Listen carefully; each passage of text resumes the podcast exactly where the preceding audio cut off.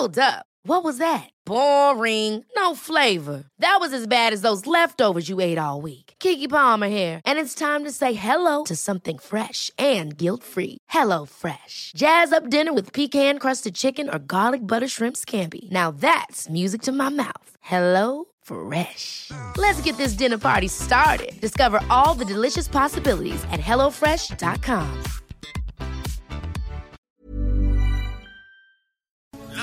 noticias. ¿Qué tal? ¿Cómo le va? Buenas tardes. Estás a punto de escuchar Yo soy Javier Alatorre. las noticias con Javier Alatorre. La vamos a pasar muy bien.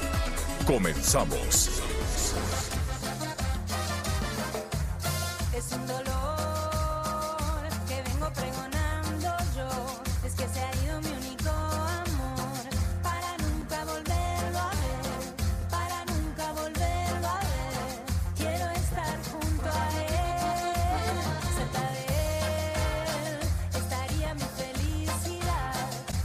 Los que le buscan y le buscan y realmente han encontrado ruta de éxito son los Ángeles Azules.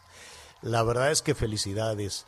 Asunto que, pr- proyecto que, que les proponen o que echen adelante y es ex- exitosísimo.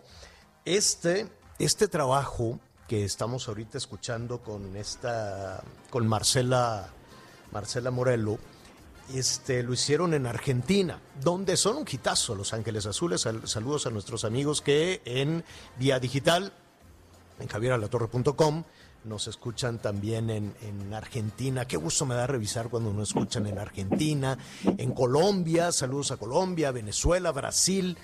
Eh, estuvimos revisando ahí los números en Costa Rica también, Ay, nos sí, están eh, escuchando y sobre y desde luego en los Estados Unidos. Bueno, muy bien, saludos a mi único amor, Los Ángeles Azules, que ya tienen varias nominaciones, etcétera, etcétera. A ver, ponle otro cachitito y ya. Es un dolor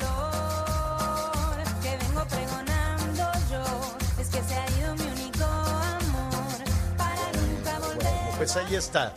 Ahí vamos a tener un poquito de Los Ángeles Azules en los cortes. Qué gusto me da saludarlo hoy, además con buenas noticias. Buenas noticias. Finalmente se está aplicando la vacuna en diferentes estados del país. Qué bueno. Bendito sea Dios que ya se está avanzando con esto. Ojalá se avance eh, con ah, suficiente agilidad, con suficiente rapidez. Estaremos en muchos estados en los que ya desde muy temprano empezó a, a distribuirse la, la vacuna. Estaremos en Tabasco, en Morelos, en Tamaulipas, en fin, en eh, varias entidades, en varios estados. Esperemos que justo así como se está eh, desplazando, llegue absolutamente a todas las entidades y después, después de eh, las doctoras y los doctores, pues estaremos en la vacunación de los adultos mayores. Qué bueno, la verdad es que ya necesitábamos esa bocanada de aire fresco, necesitábamos una buena noticia para arrancar el día. Ya está la vacuna, ya se está aplicando la vacuna y cada vez está más cerca la posibilidad de que usted que nos escucha, si es un adulto mayor, pues eh, en, en su localidad tenga ya la aplicación de la vacuna. Al ratito le vamos a decir cómo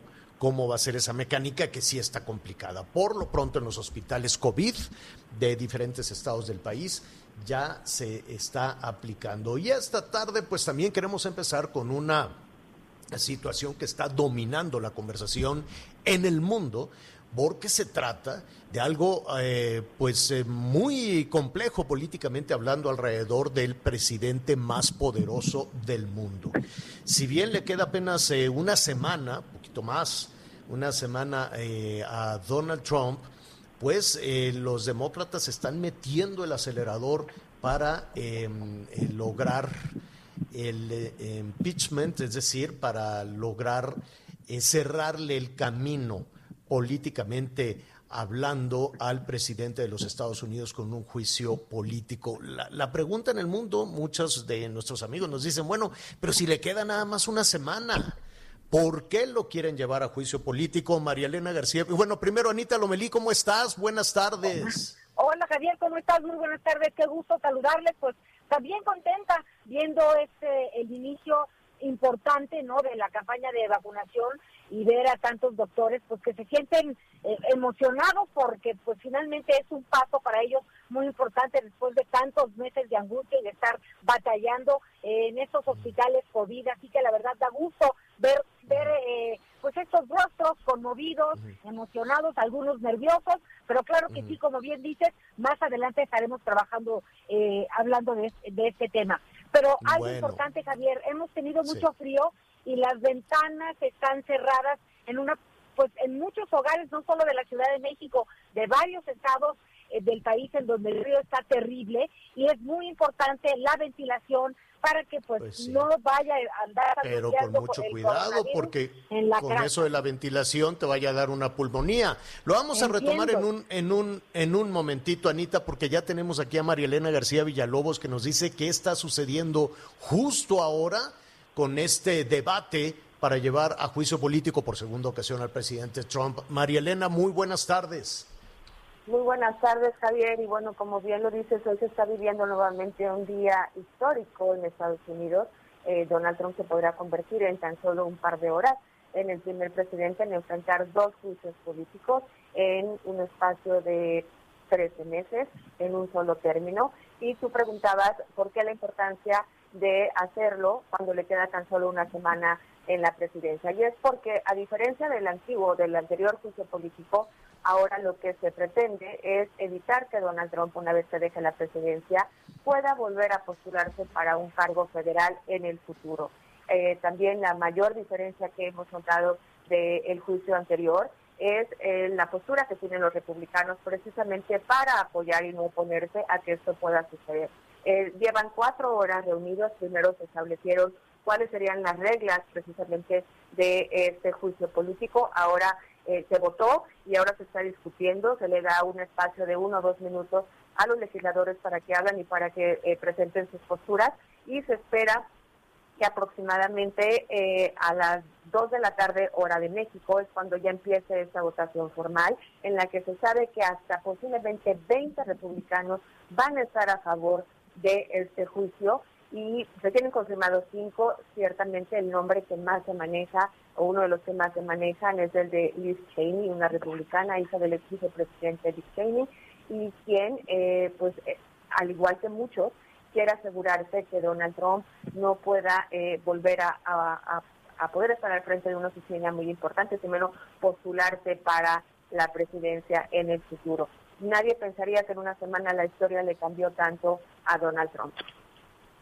Bueno, pues eh, es información que está en desarrollo. Si nos permites, María Elena, en un ratito más regresaremos eh, contigo con ese tema para ver cómo avanza esta, esta. Bueno, se adivina desde luego que eh, habrá un, sí al juicio político por parte de los demócratas y la moneda eh, habrá que ver, estará, el balón más bien estará del lado de los republicanos en el Senado pero esto se tendrá que definir en las próximas horas, ¿así es?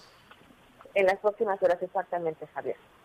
Bueno, muy bien, María Elena, vamos a regresar contigo. Y sabes que también eh, va a ser muy interesante ver qué es lo que dicen las comunidades hispanas respecto a la aplicación de la vacuna, porque sabemos que hay muchísima preocupación, sobre todo después de lo que dijo el gobernador de, de Nebraska, que es una en esta en este estado pues tienen mucha actividad en las empacadoras que se ha declarado como una actividad esencial y entonces pues ahí puso eh, no ni siquiera puso en duda cerró ahí la puerta de la aplicación eh, para los migrantes sin documentos de la vacuna y eso encendió las alertas ya comentaremos lo que dijo el gobierno mexicano y la preocupación que seguramente tienen muchísimos eh, eh, de nuestras paisanas y paisanos allá en los Estados Unidos ante la posibilidad de recibir la vacuna, ¿no, María Elena? Así es, Javier. Lo discutimos más adelante. Perfecto. Es María Elena García Villalobos allá en los Estados Unidos y saludamos a nuestros amigos que nos están escuchando eh, a través de El Heraldo Radio y a través de Audiorama. ¿Cuánta nota, cuánta noticia? Y Anita, pues sí, está, me- me- me- nos quedamos reflexionando también en tu recomendación porque vienen unos friazos, es el Frente Frío número 26. Hay unas nevadas espectaculares en diferentes partes. Bueno, hasta en Veracruz hay nevadas en el cofre de Perote. Mucho cuidado aquellas personas que, quiera, que, que quieran acercarse. Van a descender al ratito, nada más que avance un poco más la tarde, eh, las bajas temperaturas. y atendemos a esa posición de qué hacemos con las ventanas cerradas, pero Anita, qué complicación, nos la ponen muy difícil. Está muy difícil, Javier, pero también es muy importante eh, pues que circule el aire y pues la higiene, ¿no? La ropa de cama, todo eso hay que acudir, hay que quitarla de la cama. Es muy importante en estas circunstancias que estamos tan pendientes de que no entre el virus a nuestra casa, pues que sí, sí hay movimiento en la casa, hay sale uno, sale otro, entonces sí es importante que no deje de circular el aire. Eh, lo escuchaba yo por, por parte de algunos médicos del Instituto eh, del Hospital 20 de Noviembre que están trabajando en pues post-COVID, terapias post-COVID pulmonares y pues le recomiendan a las esposas, oigan, que el señor se ponga a hacer sus ejercicios después de haber estado enfermo, pero no deje de, de ventilar su casa. Entonces me quedé, me quedé pensando y dije, mañana lo comento a primera hora contigo aquí en el radio. Entonces hay que ventilar con mucho cuidado, abríguese muy bien, no porque este este frente este frente frío el número 26 ya con unos ventarrones de aire helado eh, increíbles y bueno, además las lluvias que siempre nos ponen nerviosos, las lluvias en el sur sureste de nuestro país y bueno, las heladas van a continuar eh, pues en la región norte, en la mesa central también, digamos que en el centro del país, pero en las zonas, en las zonas altas, ahí donde, pues, este, ahí en el cerro, Anita, no sabes qué frío. Toda la noche se cuela por ahí con un poquitito, con un poquitito que se cuele. Bueno, pues hay que eh, ponerle atención a toda, a todo este tipo de eh, situaciones. Bueno, fíjese que hoy es el Día Mundial de la Lucha contra la Depresión. Y, y bueno, pues habrá que eh, entender qué es esto, ¿no? Digo, tenemos eh, de, de pronto la referencia, ¿no? De, oye, ¿qué le pasa a fulanita? No, pues es que está deprimida. O perenganito, pues es que está deprimido. Y, y hay que entender cuáles son un, un poquito los síntomas de todo esto. Por esto vamos a invitar al rato eh, a, un, a un especialista que nos diga cómo podemos saber si algún eh, familiar cercano, si algún integrante de la familia, si un adulto mayor o un niño, ¿no? Con este encierro desde marzo, con esto de no poder ir a la escuela, pueden caer en depresión. ¿Qué significa? ¿Por qué algunas personas caen en depresión? Y cuando caen en depresión, Anita, puede ser una cosa terrible de no levantarse de la cama. Puede ser una cosa terrible de que empiezan eh, con, con un, eh, los adultos mayores, con un día que dejen de alimentarse, hidratarse, y sobre todo con estas bajas temperaturas, puede, puede aquello desencadenar una cosa tremenda. O puede la depresión manifestarse de otras formas, puede manifestarse comiendo, comiendo en exceso, o con enojo, o con ira, o con ¿Sabes qué me eh, este entusiasmo desbordado, también puede ser depresión. Con, sí, con agresividad, me dice una amiga, oye, yo veo, es- estaba enfermo su esposo. No, no de nada relacionado con, con COVID, eran otros temas de- del estómago. Y yo le dije, bueno, pero qué bueno, se siente bien. Y me dice, está tan furioso que yo sé que se siente muy mal. Y le dije, no, a lo mejor tiene una razón para estar enojado. No, es que no sabe estar enfermo, entonces se enoja. Es- Entonces, pues yo creo que sí es muy importante, que bien que, que podamos hablar de salud mental, Javier, porque en estas circunstancias en donde el plan es el no plan, el hecho de no poder planear y tener como sueños claros o objetivos, eh, pues sí lo, lo hace a uno sentirse muy mal. Así que hay que levantar las antenas en la familia, platicar con los hijos, con la señora, con el señor, los abuelitos, con los padres y pues Sí, no porque dejar, hay que tener muchísima, hay que tener la cabeza fría y muchísima serenidad para poder avanzar en lo que ya estamos viviendo y en lo que se viene. Porque pues sí, que buena, la buena noticia es que ya están las vacunas, pero seguimos ahí cuesta arriba. La pérdida de empleos es impresionante. Vamos a revisar los últimos datos en la pérdida de empleos los negocios, que a na- nadie quiere cerrar su negocio, nadie quiere cerrar su negocio. Y entonces, pues hay que tener muchísima claridad eh, eh, en todo eso. Vamos a platicar también con Pedro Tello, eh, nuestro analista en temas económicos, y es, es un asesor empresarial, así es que aproveche. Aproveche porque de pronto pues tener la posibilidad de una asesoría de Pedro Tello. Usted es empresario, ¿eh? aunque tenga un empleado, dos empleados, un negocio chiquito, usted es empresario. Entonces siempre habrá que poner mucha atención. ¿Y ahora qué hacemos? Ahora qué hacemos que la economía ha bajado su, su dinamismo, que de pronto las ventas pues no son las que uno esperaba, los proveedores que se les van ahí acumulando pues este no las las eh, las, eh, las facturas que no pueden cobrar los pagos. Incluso gobierno federal hoy el presidente dijo pues estamos incumpliendo también con eh, con los pagos. Bueno quiere cancelar los contratos de las prisiones privadas. Me llamó muchísimo la atención toda esta toda esta situación. Pero pues a ver los contratistas de Pemex de tanta dependencia este, pues ahí llegan con su folder amarillo todos los días y la cosa está tremendamente mal. ¿Qué podemos hacer con la pérdida de empleos? Lo primero Oye, pues es tener serenidad, empezar a revisar las habilidades de todo. Tú de eso sabes mucho, Anita, porque has estado muy cerca de emprendedores que a la hora de perder el, empleo se les abre una oportunidad. Exacto, se nos cae el mundo a todos a pedazos en un momento u otro, esto sí pasa, pero es importante entender que siempre que se cierra una puerta, sí se abre una ventana, te lo digo por experiencia, y es muy importante eso que dices de las habilidades, las capacidades, la experiencia, y hay que aprender a hacer un currículum de los que ahora se requieren, Javier. Yo creo que ese va a ser otro capítulo, si no es Pedro, pues ¿qué te parece si vamos buscando un ABC para que los amigos que nos escuchan y están en esta situación y aunque no estén en esta situación, siempre es importante tener esa herramienta pues para crecer, para pues para aspirar a algo más de lo que estamos desempeñando ahorita. Bueno, eh, ahí está. Son algunos de los temas. Atención nuestros amigos en Jalisco. Vamos a estar revisando también eh, estado por estado. eh, en esta cadena enorme que le agradecemos eh, su, su compañía y su atención. Aquí le hemos dedicado a la Ciudad de México, al Estado de México, pues este cierre de los negocios, este, las clausuras incluso en algunos restaurantes que, que decían o abrimos o nos morimos de hambre y entonces algunos abrieron y ya los clausuraron y dicen, bueno, pues entonces voy a tener que cerrar y, echar a la calle a, a, más empleados y proveedores y el asunto se está poniendo muy complicado en la capital del país, en el Estado de México, y vamos a ir revisando estados por, estado por estado. Vamos a hoy a platicar eh, también con la Asociación de Empresarios de Guadalajara, de Jalisco, del Centro Histórico de Guadalajara. Vamos a ver cómo están superando toda esta, toda esta situación, este arranque del año allá en Jalisco. Así es que llámenos, tenemos muchísimo tema. Si usted es comerciante, ¿cómo se siente? ¿Cómo está enfrentando esto? Eh, eh, en este tema de la, de la depresión ya empezamos, ya, ya estamos ya recibiendo aquí algunos este, comentarios de qué hacer, ¿no? De qué hacer no solo con algún integrante de la familia, sino uno mismo, ¿no? ¿Cómo podemos detectar si parecería sencillo, parecería fácil decir, no, es que estoy muy deprimido y confundirlo con que estoy muy triste, muy agobiado, ¿es eso?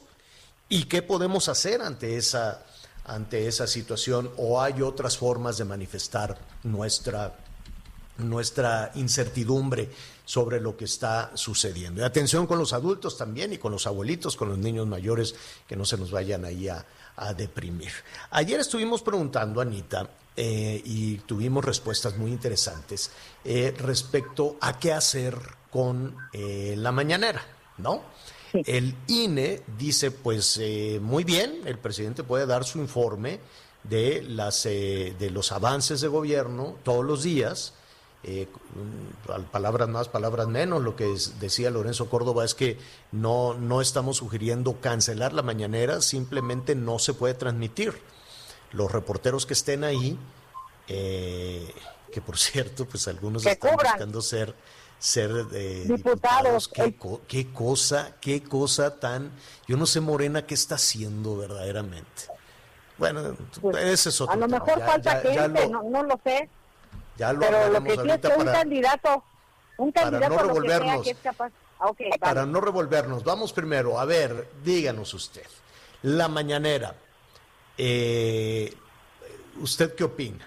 ¿Se debe de transmitir tal cual?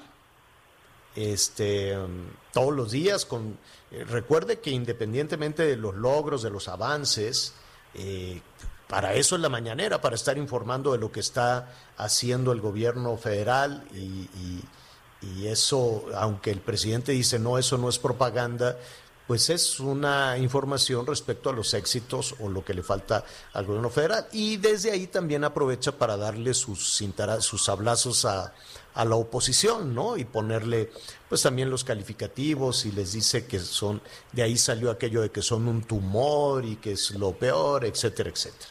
Entonces el INE dice, oigan, aquí tengo yo un documento, la ley dice que, que, que no puede ser de, de esa manera. Entonces, eh, estamos en ese brete, ¿no? El INE dice, no, no se debe de retransmitir en vivo a través de los medios tradicionales, es decir, a través de, de la radio, de la televisión pública y privada. Este, se puede hacer la cobertura y en los noticieros poner ahí algunos este, fragmentos. Y el eh, gobierno federal dice, no, yo voy a continuar con esto. Llama la atención que, por ejemplo, en las elecciones de- del año pasado, sí se suspendió la mañanera, si no me equivoco, Anita.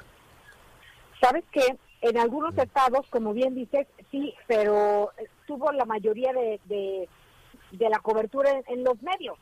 Fue casi Sí, pero se suspendió en los estados donde iba a haber Cuando elecciones. Hubo ¿no? elecciones, sí, por un periodo de Y, tiempo. y la- y la propuesta del INE es que se suspenda, que deje de transmitirse en los 15 estados donde habrá elecciones para gobernador. Ahora, esto aplica, porque también la discusión, y ya la vamos a platicar un momentito más con Pamela, Pamela San Mar- eh, eh, que era, em, ¿cómo se llama? Eh, consejera consejera.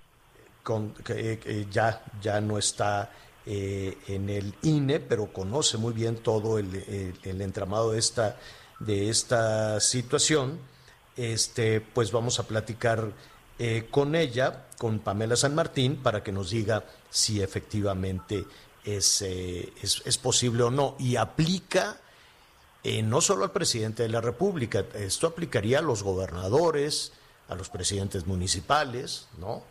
Quiero, quiero entender que así, que así es.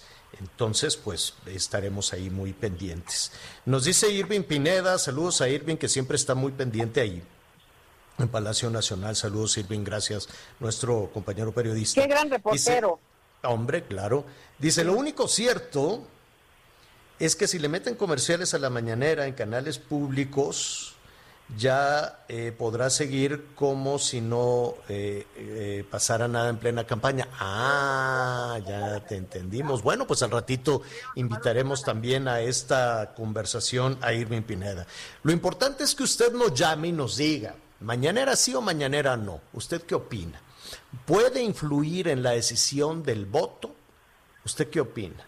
Porque, mire, si somos honestos, el PRI, el PAN, el Verde, el PT, Morena, este, en fin, todo, todos los partidos, la verdad es que no tienen ninguna figura que tenga eh, el impacto del presidente López Obrador, ninguna. O sea, tú le quitas a Morena eh, al presidente López Obrador y quién sabe qué queda, porque es un movimiento alrededor de una sola persona y, el, y quedaría más o menos eh, igual de desorientado que el PRI, que el Verde, que el PT, ¿no? Es decir, no, no se ve en el horizonte político una este, figura que pueda, ¿no? Eh, conectar de la manera en que lo hace el presidente, el presidente López Obrador. De ahí es que dicen, pues es un factor eh, político muy importante, de mucha influencia, de mucho peso, pero ya es el presidente. Y en realidad lo que deberíamos de tener es la percepción de que es el presidente de todos los mexicanos, no solo es el presidente de los simpatizantes de Morena, es el presidente de los panistas, de los priistas, de, es el presidente de aquellos que no coincidimos con ningún partido político, ¿no? Yo, yo, yo eh, eh, no, no, en este momento no le diría, oiga, me gusta este partido o este o este, no, ninguno, no hay ninguno que me convenza. A mí pónganme en, en la fila de los sin partido, pero es mi, es mi presidente, es el presidente de la República y en ese sentido deberíamos de tener a, esa, a la institución, la investidura presidencial, blindarla del lodazal electoral. A mí me gustaría tener al presidente en otro espacio que no sea en medio de la discusión electoral. que no sea haciendo la chamba de Morena ni de ningún otro partido político, sino del lado de los mexicanos, no del lado de los partidos políticos. Eso es lo que a mí me gustaría.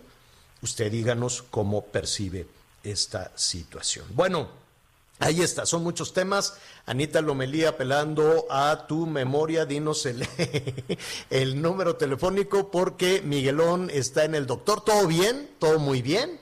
es solo esta revisión importante de rutina, así es que en un ratito más estará Miguelón con nosotros. ¿El número, Anita? Mira, el número telefónico me pidió Miguel que lo aguantáramos porque él es va a el regresar. 55 79 00 50 62. Así es. 5579 0050 ¿Cómo eres? Ay, ay, ay. Bueno, mío. dámenos también para cualquier otro tema, ¿eh? Para cualquier otro tema. No es necesario este, entrar en todas estas discusiones y, y ponerse peleonero. Vamos a hacer una pausa y volvemos de inmediato. Esta rica cumbia que si tiene sabrosura me preguntan mis amigos para bailar. Bailemos la cumbia, con mucha ricura. Baila con Carmela, con Teresa, con Cristina, con quien quieras, pero ponte ya a bailar. Sigue con nosotros. Volvemos con más noticias. Antes que los demás. Todavía hay más información. Continuamos. Las noticias en resumen. En la alcaldía Tlalpan de la Ciudad de México, un chofer de transporte público fue asesinado a balazos a bordo de su unidad. Los agresores escaparon del lugar. Se registró un accidente en la carretera Suazua en Nuevo León, en el cual se vieron involucrados un camión de transporte de personal y un automóvil particular. El saldo fue de dos muertos y dos lesionados. La primera persona en recibir la vacuna contra el COVID-19 en Zapopan, Jalisco, fue el médico David Díaz Santana Bustamante, de 76 años de edad, quien labora en el Hospital General de Occidente y desempeña el cargo como jefe de epidemiología. Hoy el dólar se compra en 19 pesos con 55 centavos y se vende en 20 con 4.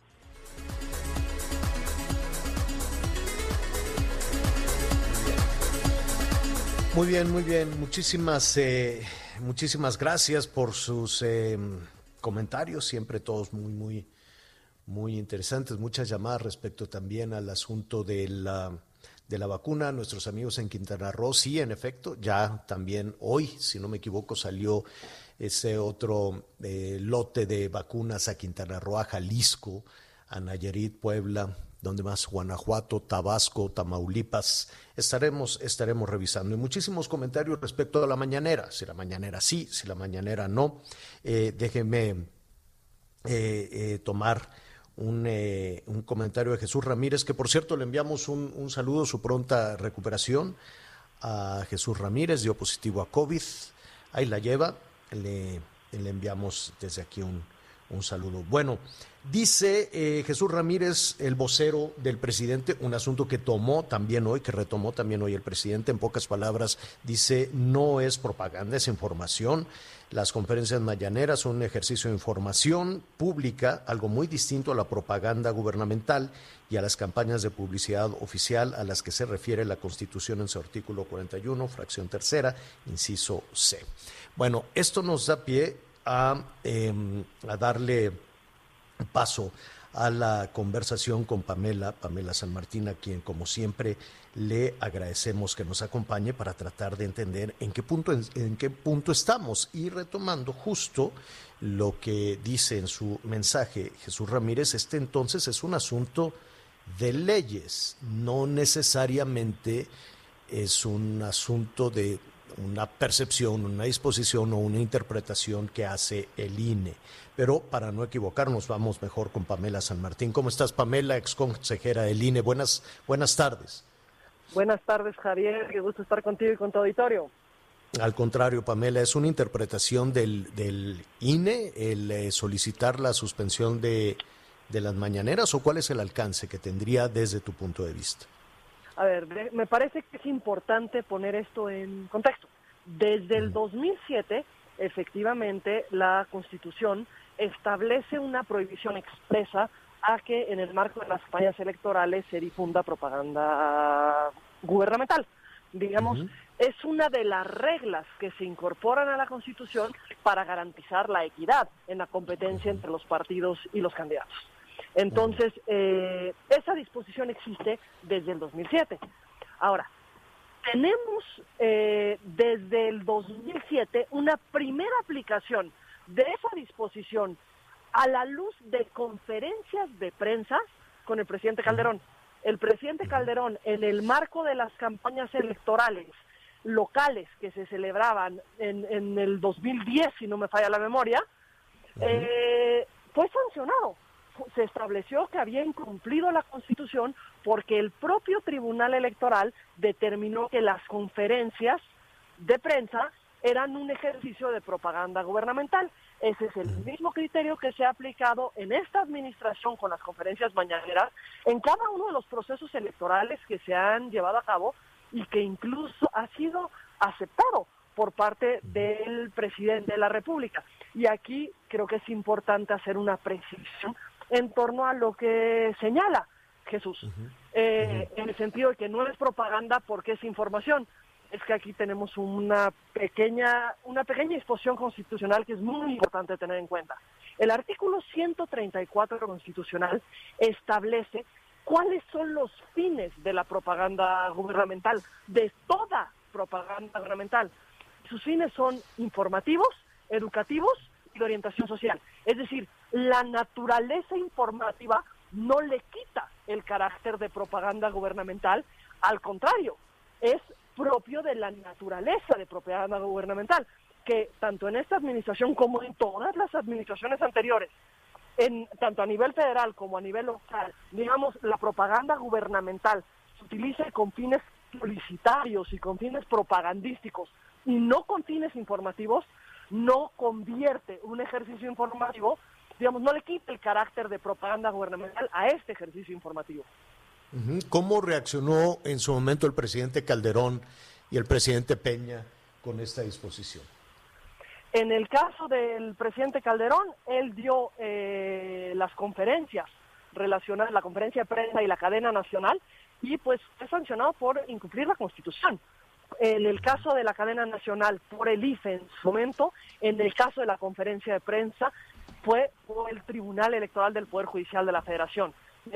Pero hubieron cantidad de mensajes que se, se bajaron de propaganda gubernamental precisamente porque se difundía en el marco de las campañas y no era ni de salud, ni de educación, ni de protección civil en caso de emergencia, que son las únicas tres excepciones de propaganda gubernamental que sí se puede emitir incluso en las campañas y precisamente por considerar que son temas de una relevancia tal para la ciudadanía que no, digamos, no pueden ser exceptuados durante un periodo de tiempo.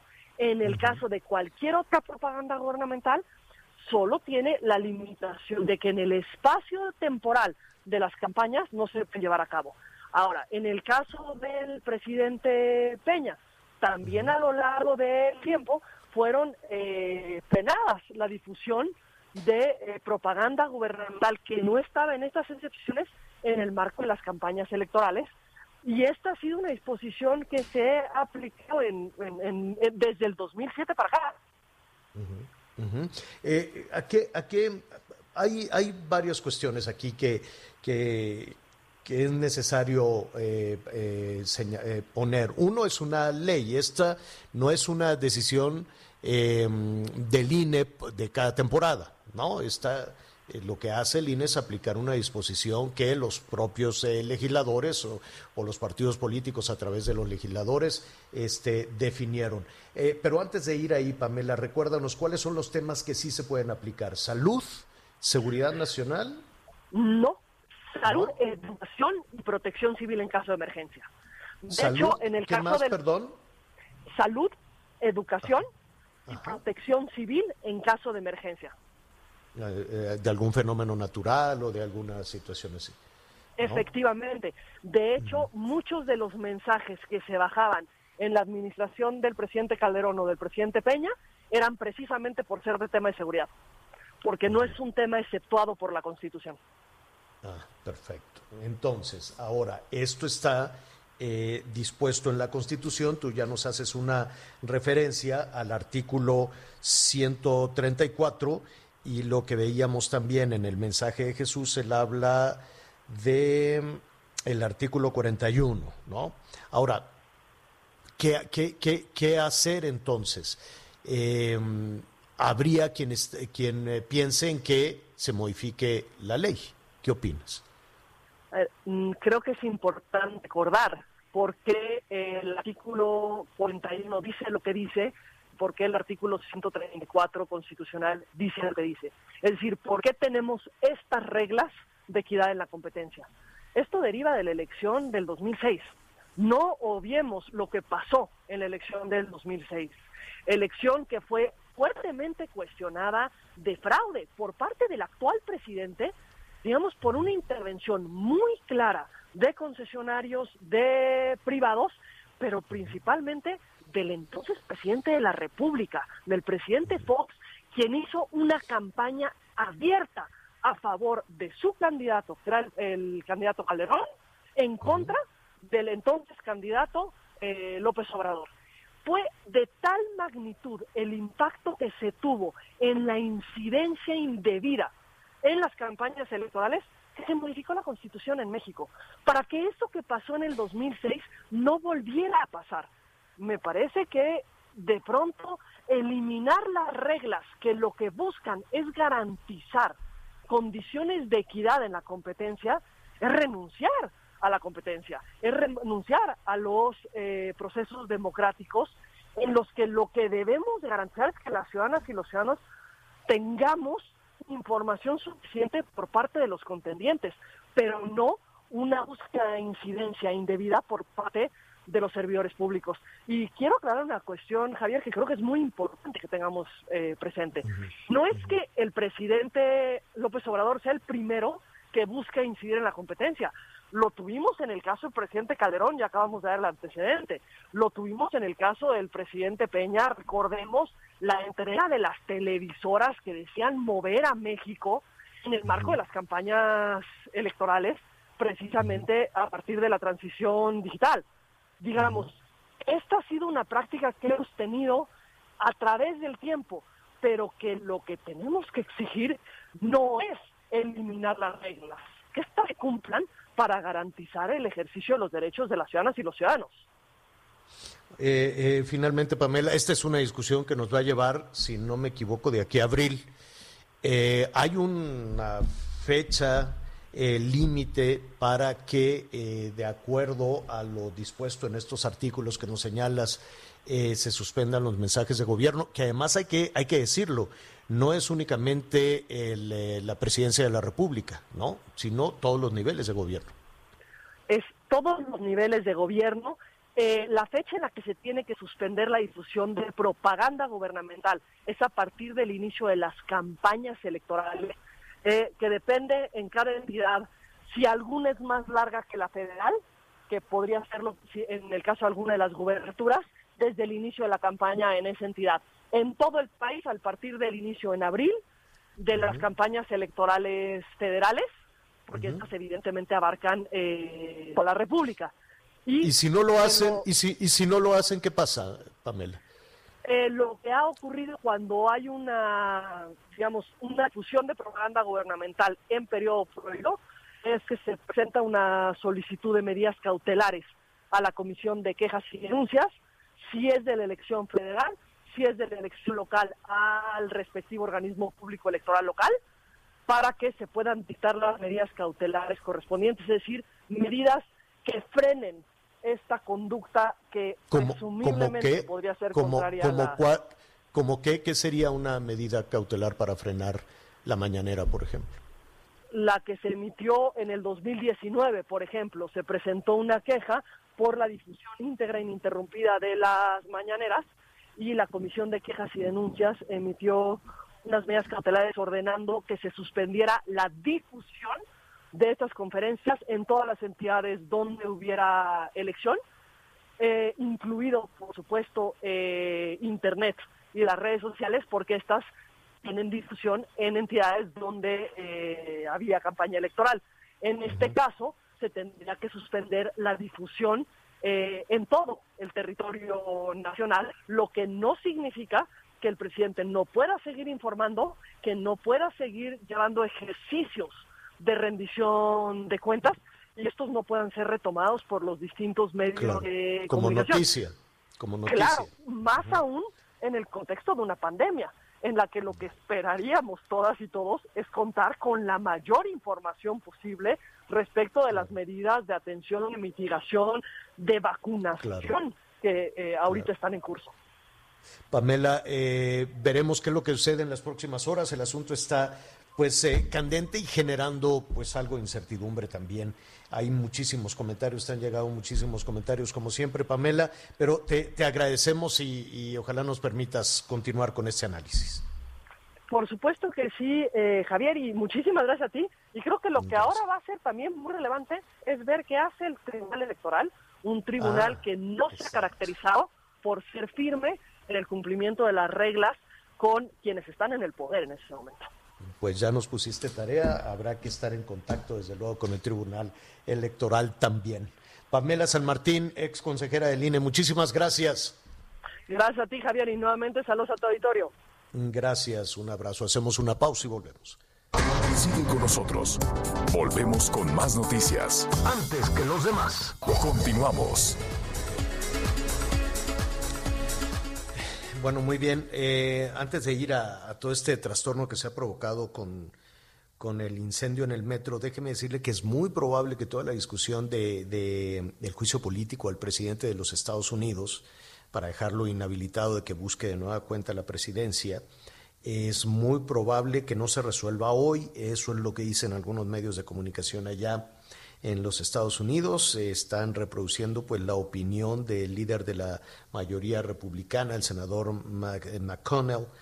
Él dice que no estaría de acuerdo en eh, iniciar el debate en el Senado de los Estados Unidos antes del 19 de enero. ¿Y por qué esa fecha es importante? Porque hasta ahí llegó el presidente porque el 20 de enero Joe Biden se convierte en el nuevo presidente de los Estados Unidos y el presidente llega, el presidente Trump ahí ya, ¿no? Tiene que entregar las llaves de, de su oficina. Entonces, pues algunos voceros del senador dicen que esto significaría que el impeachment, que el, el juicio para eh, del juicio político eh, podría empezar después de que el presidente Trump deje el poder. Y es posible, o sea, sí, sí, sí es posible, porque lo que, lo que estarían buscando los legisladores eh, norteamericanos es que no se repita una situación como la que se vivió de la toma del Capitolio, es más, bueno, que no se repita la administración del presidente Trump, es lo que están buscando porque es un presidente poderoso, es un presidente con una convocatoria muy grande, por eso el FBI está en alerta de lo que pueda suceder el día 20, de que pueda haber protestas en todas las capitales de la Unión eh, Americana, en todas las capitales de los estados de la Unión Americana, este, protestas que podrían ser violentas, orquestadas por los seguidores de Donald Trump. Es decir, tiene todavía un bono muy importante. Y lo que ellos suponen es que, además de este asunto de división política muy, muy dura, muy difícil para, para los Estados Unidos, tenga la capacidad de, en ese momento, el día 20, empezar el proceso para la reelección y buscar regresar a la Casa Blanca. Eso es lo que no quieren, ese es el camino que están cerrando y lo quieren lograr con el juicio político. Es un asunto que por lo menos en la Cámara de Representantes, que es el equivalente a la Cámara de Diputados, está en este momento en desarrollo y está ese trascendido que ya veremos. Bueno, eh, rápidamente, ¿cómo quedó entonces la cuestión eh, del metro? Hay algunas estaciones que ya abrieron, otras habrá que esperar muchísimo tiempo.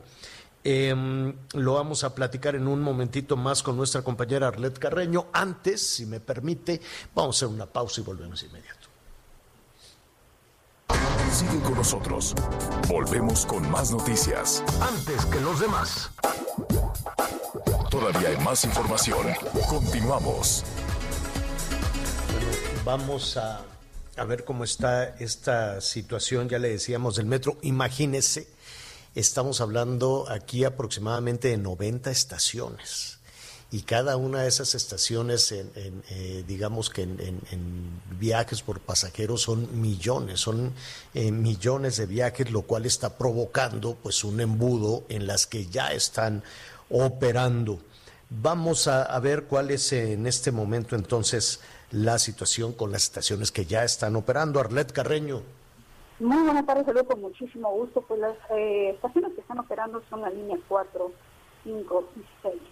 Las que de manera escalonada van a entrar en operaciones, la línea 1, que es de Observatorio Pantitlán, que estima el servicio, será la última semana de enero, esto tras el incendio del pasado sábado. De acuerdo a la directora del Sistema de Transporte Colectivo, de Florencia Serranía, indicó que pues iniciará primero con 10 trenes, una vez que esté listo este suministro de energía, el cual se prevé concluir el domingo. Después vendrá en operaciones la línea 3 de Indios Verdes de Universidad, luego tocará turno a la línea 2, Cuatro Caminos a Tajeña, que se va a restablecer tras una semana después de la línea 3 que inició operaciones. Esto de acuerdo a las autoridades del gobierno capitalino. Son 1.400.000 usuarios los afectados, en especial la logística que implementó el gobierno de la Ciudad de México con estas flotillas, el Metrobús, Trolebús, camiones de RPP, pues dicen los usuarios simplemente es insuficiente. Hicimos nosotros un recorrido por esta línea que se tenía prevista pues, operar a finales de enero, la línea verde, la línea 3, Indios Verdes Universidad, y encontramos gente que incluso formada llevaba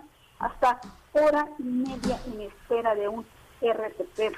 Bueno, incluso eh, vimos usuarios transportados en estas camionetas de la Secretaría de Seguridad Ciudadana, donde la verdad es que la sana distancia quedaba en segundo término ante la premura de llegar al destino final y no encontrar espacio en este RTP. Eh, la demora de la reapertura de las operaciones en la línea 1, 2 y 3 del metro, pues este, dicen las autoridades es que el quinto nivel de este edificio dañado es donde se encontraba justamente la gerencia y subgerencia de las líneas 1, 2 y 3 que tuvo daños importantes. La información. Muy bien, pues eh, mira, será todavía un asunto muy complicado porque no hay una fecha, ¿no?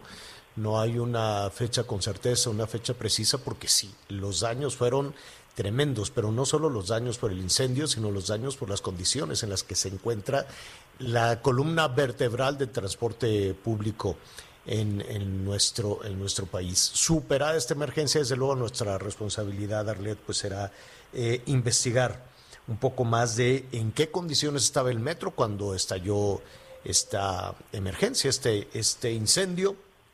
Y la verdad es que nos llevaríamos muchísimas sorpresas. Gracias, Arlet. Muy buena tarde, seguimos al plan. Gracias, buenas tardes. Miguelón, ¿cómo te fue en el doctor? Todo muy bien, señor. Muy gra- eh, muchas gracias. Buenas tardes a todos nuestros amigos. Me da mucho gusto, me da mucho gusto saludarlos. Y aquí precisamente ya estamos revisando los mensajes de todos nuestros amigos y muchas preguntas en torno al metro. Y tú comentabas algo, Javier, la columna vertebral de transporte público en el Valle de México. Nuestros amigos, por ejemplo, de la zona de Catepec nos dicen, ha sido un problema incorporarnos de nuevo a la Ciudad de México, sobre todo en la vía que va de la zona de Santa Clara hacia la zona de Insurgentes Norte. Las estaciones del metro están colapsadas, evidentemente el transporte público no se está dando abasto. Nos dice el señor Luis, precisamente de la zona de Santa Clara en Ecatepec, le mandamos un abrazo. Los que venimos de la zona del Estado de México, principalmente de la zona de Tlalpan y Tlalnepantlan, nos estamos encontrando evidentemente con un gran problema en cuatro caminos. Esto, si no me equivoco, es de la línea 2 del metro, señor. Este, el asunto, el asunto es que el transporte no es suficiente. Muchas gracias a nuestra amiga, a la señora María, en la par de la zona de Tlalnepantla. Bueno, pues eh, vamos eh, eh, a despedir en este momento la primera parte, la primera parte del programa. Muchísimas gracias a nuestros amigos que nos sintonizan a través de las estaciones del Heraldo, el Heraldo Radio en todo el país, pero hay más. Hay muchísimo más para compartir con usted. Mire rápidamente, Miguel, eh, inmediatamente después de, las, de la pausa le voy a decir que la, la ANTAD, las farmacias asociadas a la ANTAD, las farmacias están pidiendo ya la autorización para ellos tener la posibilidad de aplicar la vacuna contra el COVID. Eso está muy interesante. Lo vamos a tratar inmediatamente después de, una pausa. Nuestros amigos, las estaciones en Audiorama en México y en los Estados Unidos, siga con nosotros. Sigue con nosotros. Volvemos con más noticias. Antes que los demás.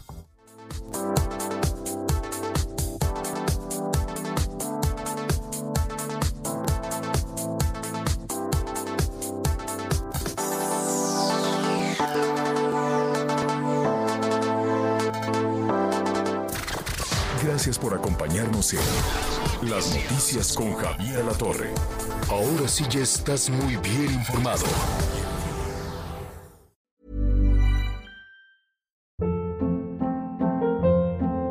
Hold up. What was that? Boring. No flavor. That was as bad as those leftovers you ate all week. Kiki Palmer here, and it's time to say hello to something fresh and guilt-free. Hello Fresh. Jazz up dinner with pecan-crusted chicken or garlic butter shrimp scampi. Now that's music to my mouth. Hello Fresh. Let's get this dinner party started. Discover all the delicious possibilities at hellofresh.com.